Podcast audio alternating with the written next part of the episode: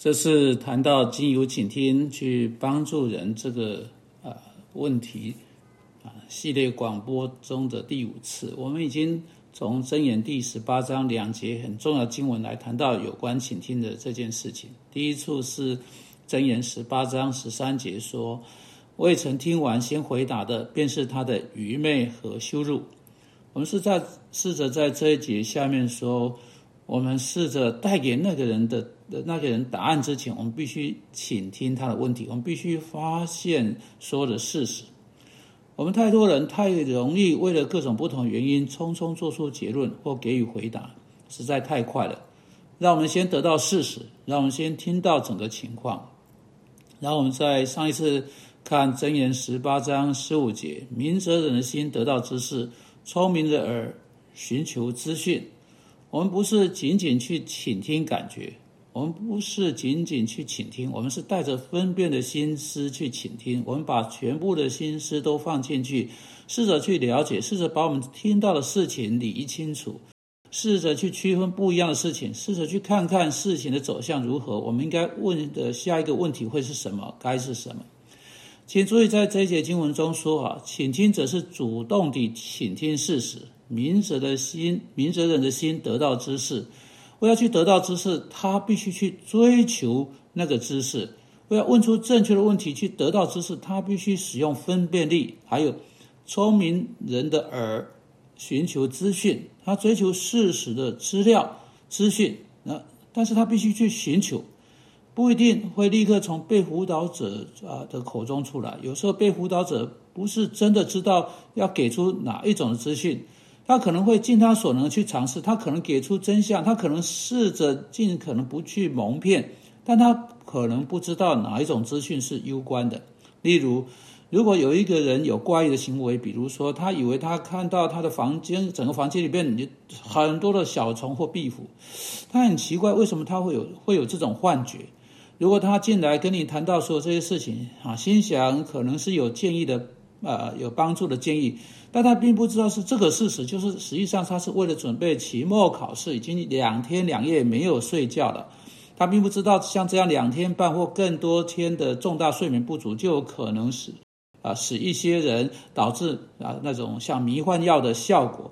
他甚至没有告诉你他没有睡觉，因为他没有看出这件事情跟他的问题之间有任何的关联。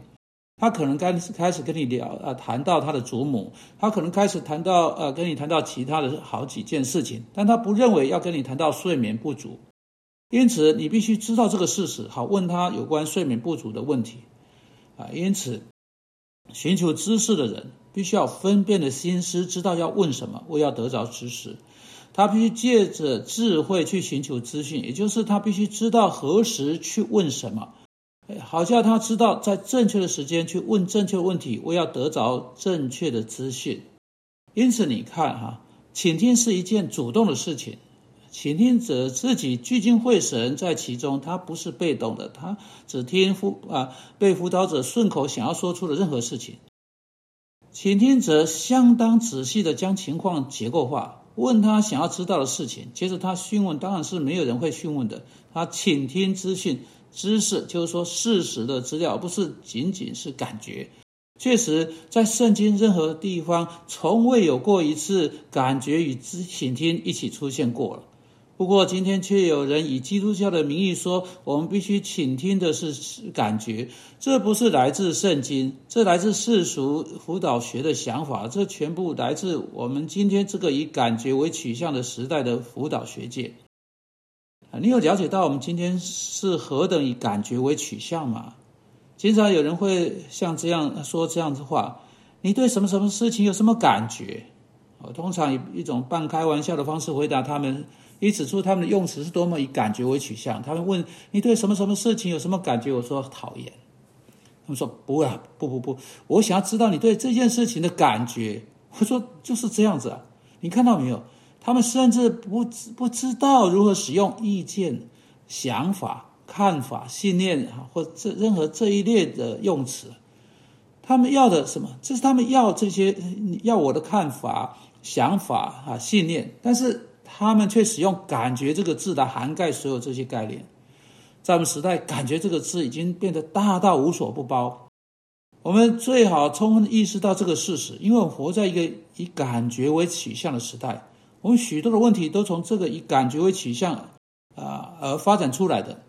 我们跟着搞广告用词说：“如果感觉不错就去做。”或者更频繁地在言谈之间出现：“如果你不觉得想要做，就不要去做。”一大堆的人，甚至把这个追随感觉这件事情加以合理化，到一个地步，他们说：“如果我不想、不觉得想要去做，上帝一定不要我去做，我不一定不可以去做，因为如果去做，不觉得应该去做的事，我就是一个假冒伪善的人了。”我们说绝对不会的，跟你的感觉抵触，绝不会是假冒伪善。在许多情况中，这不过就是负责任的生活。比如说，我从未觉得早上很想起床，但我必须起床，不管我的感觉如何。我必须起床，无论我如何感觉，这样做不过就是负责任生活。因此，我们必须在我们活着这个以感觉为取向的时代，把每一件事情都弄得一清二楚。当我们试着去帮助别人的时候，我们不会去否定他的感觉，我们承认感觉就在那里。我们可能偶尔会同情他的感觉。王弟兄，我明白你的处境是很艰难的。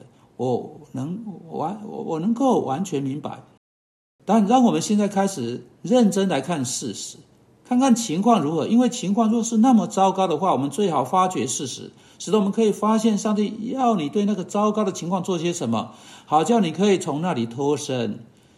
你知道吗？一个人一定会感激这种实事求是的方式，远远超过那种同理心的方式。在其中一个人说。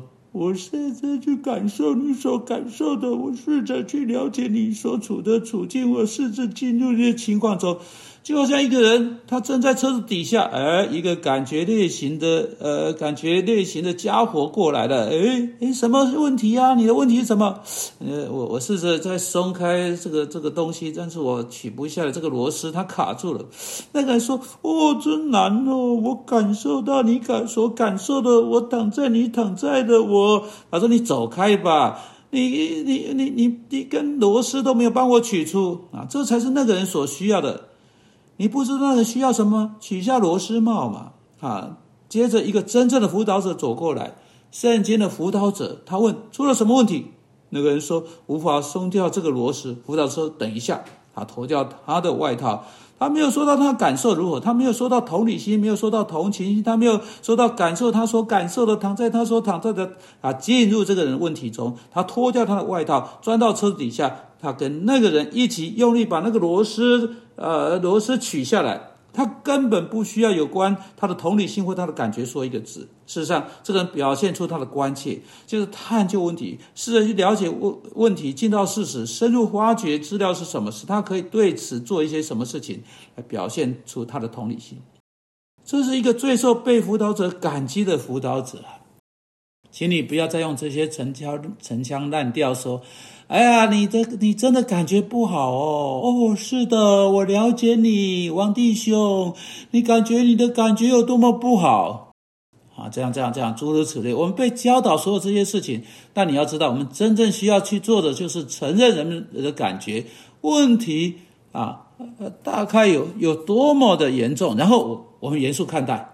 使我们深入发掘事实，好像我们可以来到，呃呃，用从上帝来的话哈呃来的上帝的答案去处理。人和人对别人感觉足够强烈到去发掘问题的所在，跟被辅导者一起流汗面对问题的困难度，试着用尽脑汁啊啊，试着去对这个人的问题找到上帝答案，并在这个过程当中表达足够的感。不用说出一个同情的字，他会在他的额头上、额头的汗、额头上的汗珠，在他所问的问题上，在他深入探索的方式上表现他的关切，接着努力工作，以上帝方式解决那个人的问题，这才是真正在表达感觉。主要求你帮助我们，不去谈到感觉，而是真正在行为中把我们真正的关切表现出来。我们奉基督的名祷告，阿门。